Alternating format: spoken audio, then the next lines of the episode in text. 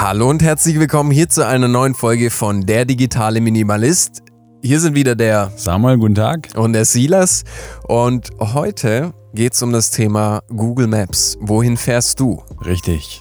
Und es ist ein Thema, ich glaube, Google Maps wird von ganz vielen genutzt. Definitiv. Google Maps wird sogar von äh, iPhone-Usern genutzt, habe ich schon gehört.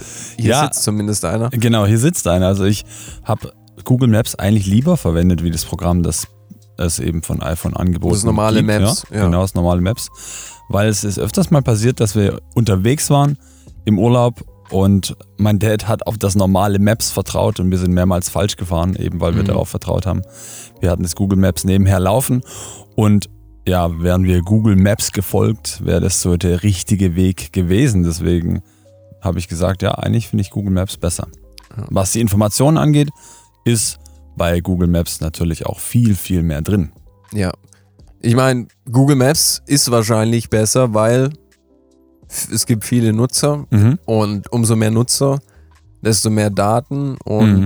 ich denke, es ist auch einfach die Marktmacht, die Google hat, die Entstehungsgeschichte, sie sind wahrscheinlich schon mit am längsten am Markt, was Mhm. eben Kartografie angeht, was die Erfassung von Straßen angeht. Und dadurch, dass eben viele Nutzer mit reinspielen, haben sie natürlich auch einen Datenschatz, der diese Kartendienste immer besser macht. Genau, und da können andere gar nichts auf, drauf zugreifen, auf so viele Daten, wie die da Mhm. zur Verfügung haben.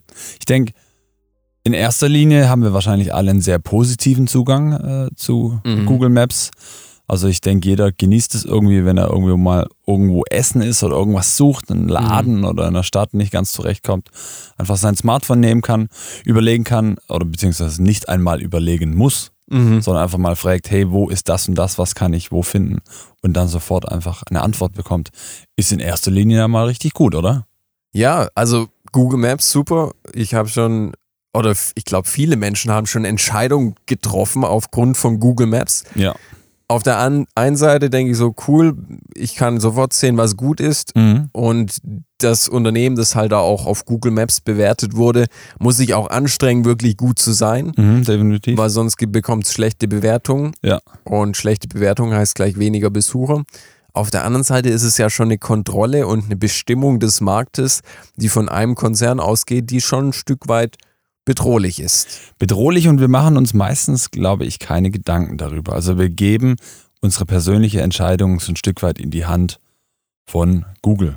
Ja. Und wir sind auch gar nicht mehr so herausgefordert, selbst nachzudenken. Mhm. Also wenn man das Ganze jetzt mal ein bisschen negativer beäugelt, allein von unserem Gehirn her, von Mhm. den Gehirnstrukturen, wir brauchen Anreize, um zu lernen. Und wenn man Karten nimmt, Karten liest, ist es ja Lernen fürs Gehirn schlechthin. Ja. Und wenn das alles wegfällt, also ich würde sagen, jeder Zuhörer kennt die Situation, dass er sich in sein Auto setzt, sein Maps oder Navi oder was auch immer anmacht und ein Ziel auswählt und dann einfach nicht denkt, einfach dem Pfeil nachfährt. Mhm. Und früher hat man so sein Kartenbuch gehabt. Ich, ich kann mich noch gut erinnern, meine Genau, richtig. Eltern, die haben sich vorher, wir sind auch zum Beispiel mal an die Nordsee gefahren oder nach Italien, ja. die haben noch den ADAC-Atlas dabei Genau, gehabt. richtig, ja. Ich äh, kann mich auch ähm, daran erinnern und ich habe auch vorhin auf der Herfahrt gedacht, ja, jeder hatte früher so sein Deutschlandbuch Mhm. oder sein Kartenbuch irgendwo Mhm. im Handschuhfach und das ist heute eben einfach nicht mehr der Fall. Und da gehen einfach auch ja, neuronale Prozesse verloren, Mhm. die uns einfach gut getan haben als Menschen. Also das war einfach gut für uns, Ja. immer wieder darüber nachzudenken, wo wir hinwollen und Mhm.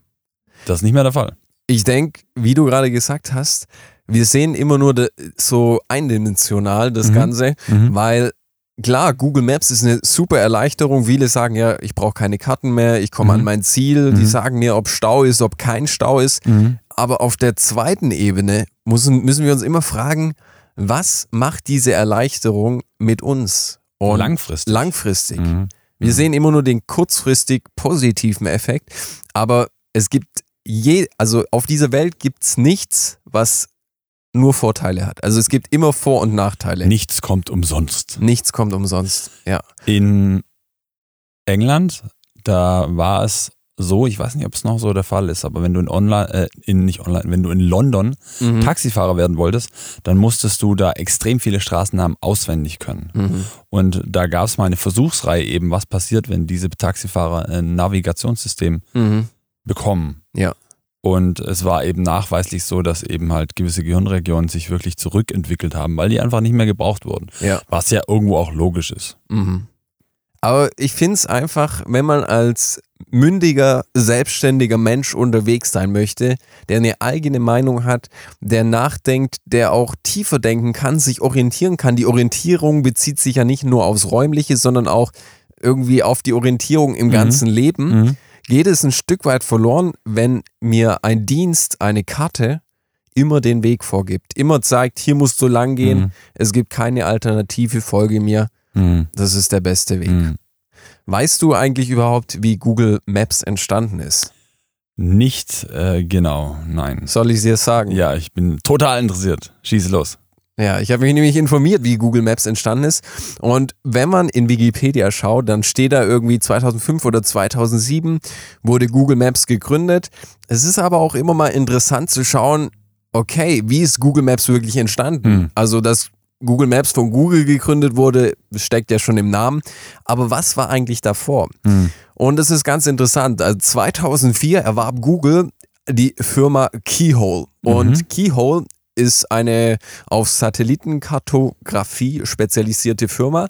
Und die Hauptfinanziere dieser Firma waren einmal eben Google Mhm. und dann noch InQtel. Und das ist ein Venture, Venture Capital Unternehmen, das von der CIA, CIA betrieben wird. Mhm. Also die CIA hat auch Interesse gehabt an dieser Firma, Mhm. weil man eben durch die große Anzahl an Daten und die Kartografierung eben auch als Geheimdienst ganz, ganz viele Vorteile Ja, hat. ja, definitiv. Also an den Informationen auch einfach. Mhm. Und dann war es eben so, dass Google diese Firma Keyhole gekauft hat und der CEO dieser Firma, der heißt John Hankey und der war dann auch später Leiter bei Google Maps und hat das Ganze nach vorne Ja. getrieben. Ja. Und an dem Punkt habe ich es dann schon so gesehen und so gedacht, es ist interessant, wie sowohl regierungsseitig, also geheimdiensttechnisch, Mhm. also so ein- eine Institution, die großes Interesse hat an Daten, Mhm. Ganz gezielt nach solchen Unternehmen und, sage ich mal, Startups Ausschau hält und dass auf der anderen Seite große private Firmen auch Interesse an solchen Firmen haben. Mhm. Also klar, ich denke, dass Menschen oder beziehungsweise Institutionen und äh, die Polizei jetzt in dem Fall auch ähm, Interesse an sowas hat, Mhm. ist selbstverständlich, weil die müssen ja irgendwo am Ball bleiben. Also Ja. die müssen ja irgendwo auch mitwirken können und wissen, was geht. Aber es ist Mhm. schon interessant, dass das die gleichen Investoren sind da in diesem Fall, ja. Und du hast es ja auch vorhin so schön gesagt, äh, dass Google wahrscheinlich mehr Informationen Mhm. über eine Person hat. Ja. Ich fand es irgendwie so ein krasser Gedanke. Also, wenn man sich überlegt, dass gewisse IT-Firmen Mhm. mehr über uns wissen als die Kripo, Ja. also als die Polizei. Ähm, es ist auch so, dass wenn die Polizei zu Google geht und Mhm. gewisse Daten von uns haben möchte, sei es Map-bezogene Daten oder Mhm. auch andere Daten, dass äh, die Polizei diese Daten nicht gleich bekommt.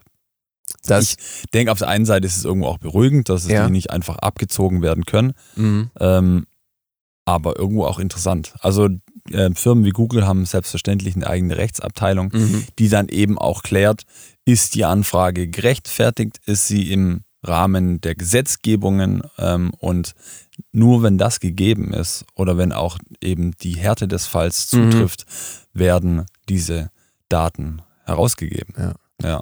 Auf der einen Seite natürlich ein Schutz für den Konsumenten oder den Nutzer dieser Mhm. Dienste, Google-Dienste. Mhm. Auf der anderen Seite auch krass irgendwie, dass der private Sektor, also privat in Anführungszeichen, eher der unternehmerische Sektor, mehr Macht hat als ein staatlicher Organ. Ja, ja. Und das ist dann schon verrückt. Hm. Aber ich, ja. Ja. ich denke, so ist es ja auch mit den Finanzen häufig. Also da gibt es ja Privatpersonen, die Mhm. deutlich mehr Kohle haben wie irgendwie ja, ganze Länder. Ja, ist, ich habe auch letztens gelesen, ich glaube, entweder war es Jeff Bezos oder Elon Musk, die haben genügend Geld rumliegen, dass sie eine Firma wie VW oder so aufkaufen könnten. Ja, Ohne das, Probleme. Das ist einfach mal eine krasse Nummer. Ja. Ja. Von daher noch ein, ein kleiner Fun-Fact, um nochmal auch zu, zu zeigen, dass so Investitionen sowohl von Google als auch von ander, also von äh, staatlichen Organisationen, dass da immer noch Investitionen stattfindet. Mhm. Also zum Beispiel hat dann Google und InQtel gleichzeitig das ist noch in Recorded Future investiert. Das ist ein Bostoner Startup Mhm. und das äh, hat folgende Aufgabe oder das macht folgendes, hat folgendes Geschäftsfeld. Das sagt äh, die zukünftige Ereignisse voraus und will eben um jeden Aspekt äh, des, des Webs, des Internets äh, in Echtzeit überwachen. Das Mhm. heißt, der Name Recorded Future Mhm. übersetzt den mal ins Deutsche und lass dir den auf der Zunge vergehen. Aufgenommene Zukunft. Aufgenommen oder aufgezeichnete Zukunft. Mhm. Und auch wieder CIA mit Ing Kutel Mhm. und Google auf der anderen Seite, die beide Interesse an diesem Datenschatz haben. Mhm. Ist das jetzt gerade aktuell oder ist das auch, noch, auch schon ein paar Jahre zurück? Also das ist aktuell, die, Mhm. die Firmen, die gibt es alle noch. Mhm. Wann genau die jetzt aufgekauft, also aufgekauft wurde, wurden sie glaube ich noch nicht, Mhm. aber das war glaube ich, ich will jetzt nicht lügen, aber schon in den 2010er Jahren, also Mhm. so 20- 2010 aufwärts. Also man kann zusammenfassen, dass Google ja für uns als Nutzer irgendwie was, also Google Maps jetzt Mhm. ganz speziell, für uns als Nutzer ja irgendwie was Cooles ist, Mhm. was Hilfreiches ist, weil wir schnell und einfach irgendwo hinkommen, mit dem kleinen Minuspunkt, dass unser Gehirn so ein bisschen einschläft Ja, dabei. Aber irgendwo ist es ja eine viel, viel größere Machenschaft hinter der ganzen Sache, die wir gar nicht äh, registrieren und sehen, so als der normale Nutzer. mhm. Genau. Und ständig wächst das Angebot von denen. ja. Und äh, das ist auch interessant, die verfahren immer wieder gleich, auch Google insbesondere, wenn sie neue Strategien implementieren wollen, wenn sie neue Dienste anbieten wollen. Ich kann das mal sehr anschaulich anhand von Street View erklären. Mhm. Sagt ihr was? Klar, also mir sagt's was und euch als Zuhörer wahrscheinlich auch. Das sind die Autochen mit vielen, vielen Kameras. Ja. Also wenn ihr da gerade in eurem Garten mit der Badehose steht oder Mhm. ja auch ohne, dann wäre das ein Problem, wenn das Auto gerade vorbeifährt. Genau. Und es ist interessant. Also diese Firmen gehen immer gleich vor. Es sind immer vier Phasen, vier Zyklen, wenn neue, sage ich mal, Dienste wie jetzt Street View implementiert werden, die auch ein Stück weit einen Übergriff auf unsere Privatsphäre darstellen. Mhm. Und so die, die erste Phase von so einem Zyklus ist meistens der Übergriff. Mhm. Also Google Die Invasion. ja, die Invasion. Google Maps, der John Hankey sagt, okay, hey, wir haben jetzt Street View, wir wollen die ganze Welt am besten mit unseren Autos befahren. Es bekommen Sherpas, bekommen irgendwelche Rucksäcke aufgesetzt, um die Himalayas noch zu Gibt, kartografieren. gibt's das wirklich? es gibt auch, also wirklich für, für Street View gab's und gibt's auch Ja. noch Rucksäcke, ja. Das ist, Geil. ist dann eine Kamera drin und die macht 360 Grad Aufnahmen. Krass. Ja. Und wenn dieser Übergriff stattfindet, das war auch ein interessantes Beispiel, das wird dann natürlich immer positiv gesagt, hey, das ist zum Gemeinwohl für alle, das ist für die Wirtschaft gut, Mhm. es ist für den Einzelnen gut, er kann sich gut zurück zurechtfinden. Und dann Mhm. haben die zum Beispiel in England angefangen, das Ziel war wirklich bis Jahresende ganz Großbritannien, das war glaube ich im Jahr 2008 oder 2009, Mhm. ich weiß es nicht mehr genau. Wirklich, da war das Ziel, da hatte John Hankey das Ziel ausgeschrieben, ganz Großbritannien mit Google Street View zu erfassen. Mhm. Und es war natürlich ein massiver Übergriff. Und die haben angefangen zu arbeiten und ein sehr bildliches Beispiel war ein kleines Städtchen, ein, wirklich ein kleines Dorf, kannst du uns wie hier, wo wir wohnen, vorstellen. Das hieß Broughton und Broughton, die Bewohner von diesem kleinen Dörfchen, haben die Zufahrt von diesen Google Street Fahrzeugen blockiert. Also sie wollten nicht, dass dieses Okay, krass, ja. dass diese Street. View Fahrzeuge in ihre Gegend fahren, ihre Häuserfreunden fo fotografieren, ja, wirklich private, intime Momente ja. festhalten. Weil wer hat das Recht, deine Häuserfront zu fotografieren, die dann zu implementieren in die eigenen Kartendienste Mhm. und damit Geld zu verdienen? Weil das Mhm. ist es schlussendlich. Mhm. Und dann war es eben so, Google hat es dann abgetan, aber dann kamen immer mehr Datenschützer auf den Plan Mhm. und das Ganze ist ziemlich hochgebrodelt. Mhm. Und Mhm. was dann als zweite Phase meistens kommt, ist die Gewöhnungsphase. Also Google macht dann, nachdem der Übergriff stattgefunden hatte, mit Street View gibt es da meistens Rechtsstreitigkeiten. Das hat sich lange hingezogen. Nachdem auch Street View dann erstmal eingestellt wurde, gab es sechs Jahre lang Rechtsstreitigkeiten, wo Datenschützer für die Rechte von den Menschen gekämpft haben. Und so war es dann eben, dass Googles Ideal von der Gesellschaft ist eben eine auf Distanz gehaltene Nutzerschaft und mhm. Nicht der mündige Bürger. Also mhm. Google möchte immer am liebsten stille Nutzer, die alles akzeptieren, alles mit sich machen lassen und keine mündigen Bürger. Um dann eben Geld zu generieren. Genau, um Geld zu generieren und eben, ja, Verhaltensüberschuss, der durch diese Nutzer generiert wird, mhm. zu nutzen, um dann ja. wieder ja. dementsprechend ja. Werbung zu schalten oder eben im echten Leben Einfluss zu nehmen. Und genau, dann gab es sechs Jahre lang eben Rechtsstreitigkeiten und das ist so die Gewöhnungs- Phase. Das ist so die mhm. gerichtliche Verzögerung. Man, man hält viel zurück. Mhm. Man, man gibt nicht viel von sich preis, äh, tut irgendwie von der einen Seite zur anderen Seite schieben und ist auf der Suche nach einem Sündenbock. Mhm. Und eine spannende Sache ist da damals auch rausgekommen. Die Street View Fahrzeuge, die haben nicht nur die Häuser fotografiert, sondern die haben auch Zugriff gehabt auf alle WLAN-Netzwerke, die sich in ihrem Umkreis befanden. Mhm. Das heißt, das musst du dir vorstellen, da fährt so ein Auto an deinem Haus vorbei mhm. und es catcht alle Daten von deinem privaten WLAN-Netzwerk ab. Mhm. Und das ist verrückt. Und als das dann rauskam, hat auch Google gesagt, das, das war irgendein Fehler von irgendwelchen Ingenieuren bei uns. Ja. Die und haben dann auf, die haben einen auf die 12 bekommen. Genau, die, und die Ingenieure, das war auch das Witzige, die wurden nie namentlich genannt. Das ah, waren okay. immer irgendwelche Ingenieure. Ja. Sie haben dann eben die Schuld an, eingesehen. Dann, das ist so die Anpassungsphase, Phase 3. Sie geben nach, mhm. sie stellen sich der Mehrheit, sagen, okay, äh, wir sehen das ein, wir passen unsere Datenschutzrichtlinien an und wir machen das nicht mehr so wie vorher. Und die vierte Phase, das ist dann die Neuausrichtung. Es war dann in dem Fall so, dass zum Beispiel Google Street View gesagt hat, hey, äh, ihr könnt als Geschäftsinhaber jetzt eure äh, Verkaufsflächen kartografieren. Du hast mhm. es vielleicht auch mhm. schon mal gesehen, mhm. dass du in den Laden reingehen kannst. Genau, ja, ja. Und haben das als neues Produkt verkauft, das marketingtechnisch für Unternehmen einen Vorteil darstellen soll, aber schlussendlich noch immer das gleiche ist, Street View, nur dass es eben in einer anderen Verpackung mhm. jetzt verkaufen. Ja. Ich glaube, Street View mit den Fahrzeugen, das ist bis jetzt, bis zum heutigen Tag eingestellt. Ich bin mir gerade nicht mehr so sicher. Es gibt, glaube ich, noch so Aktionen, wo wirklich Dinge erfasst werden. Mhm. Aber um das nochmal zusammenzufassen, also immer findet der Übergriff als erstes statt. Dann kommt die lange Phase der Gewöhnung. Dann wird von Seiten der großen, des großen Überwachungskapitalisten das Ganze angepasst und dann findet eine Neuausrichtung mhm. statt. Ja. Und das sind so Zyklen, die, egal ob es jetzt Google ist, Facebook oder wer sonst was, immer wieder durchlaufen und ihre Interessen der Gesellschaft überstülpen. Ja, und die machen das ja auch ganz bewusst ein Stück weit. Also sie wissen ja, dass da Widerstand kommt und mhm. gehen da auch ganz strategisch ran. Ja. Ja. Hm. Also ich habe, wie gesagt, äh, Google Maps noch auf meinem Phone. Mhm. Ich muss mal drüber philosophieren. Äh, ob ich das weiter nutzen möchte. Ja, und es ist einfach verrückt. Also es, ist, es geht nicht mehr nur darum, die Wege bloß aufzuzeigen, mhm.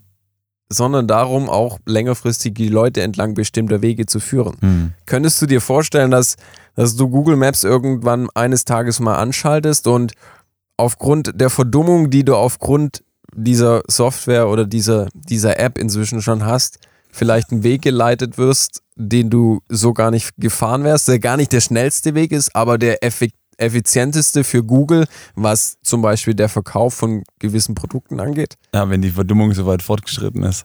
Also definitiv. Also ich glaube auf jeden Fall, weil wir manchmal gar nicht mehr drüber nachdenken. Wir, wir vertrauen darauf, dass mhm. diese Dienste funktionieren und das wollen wir auch. Ja. Wir wollen gar nicht alles hinterfragen und mhm. darüber nachdenken. Ist auch irgendwo anstrengend. Ähm, von dem her klar. Also jetzt nach dem Podcast natürlich nicht mehr, aber im Großen und Ganzen kann ich mir das sehr gut vorstellen. Ja, also es ist verrückt. Hm. Ich hatte auch schon das Gespräch und da ging es auch darum, wie gut kennst du dich auf deutschen Autobahnen aus? Klar, wenn jetzt jemand nicht so, Uh, ja. nicht so oft auf deutschen Autobahnen unterwegs ist, verstehe ich das noch. Aber dass ich jetzt von hier zum Beispiel auf die A6 fahre und dann die A3 Richtung Frankfurt und dann komme ich in Frankfurt an. Mhm. Das Vertrauen, Verkehrsschilder zu lesen, Mhm. das haben die meisten Menschen ja schon gar nicht mehr. Mhm. Und ob ich dann nicht einmal kurz vielleicht abgeleitet werde, einmal über die Bundesstraße fahre und dann poppt irgendwie eine Nachricht auf, hey, hier ist ein cooler Laden, du wolltest doch eh schon mal das eine Kleid kaufen. Mhm. Mhm. Könnte ich mir gut Mhm. vorstellen, dass da so Kompromisse eingegangen werden, fünf Minuten längere Fahrzeit, aber vielleicht ein garantierter Verkauf, wo auf der einen Seite natürlich auch ein Werbetreibender steht, der eben sagt, hey, ich schalte hier Werbung auf Mhm. genau diese Person.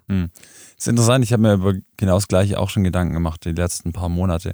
So dieses, dieses, ich weiß gar nicht mehr, was für Autobahnen wir haben und wie sie heißen. Und es wäre eine coole Challenge an uns, aber es ist auch eine coole Challenge an Mhm. unsere Zuhörer, einfach mal die deutschen Autobahnen wieder richtig auswendig zu lernen, sofern das nicht der Fall ist. Ja, oder wenn du in Ja. einer großen Stadt wohnst, Ja, ja. dass du mal sagst, hey, ich komme zumindest bis zum nächsten Stadtviertel und Mhm. brauche da kein Google Maps dafür. Mhm. Genau. Sollte möglich sein. Also es haben einige Generationen vor uns geschafft. Ja, und es hält einen auch frisch, wach Mhm. und ist Ja, so ein bisschen das, was sie am Anfang gesagt hat. Also, Ja. dass wir da einfach nicht verblöden. Dass wir einfach, ja, selbst denken und das auch nicht aus, ja, aus unserer Hand also geben, also aus unserer Entscheidungsfreiheit geben, das Selbstdenken. Weil sonst sind wir nur noch dumme Schafe, eine dumme Herde von Schafen, die im Hirten hinterherläuft und dieser Hirte ist Google. Google, ja. Der falsche Hirte.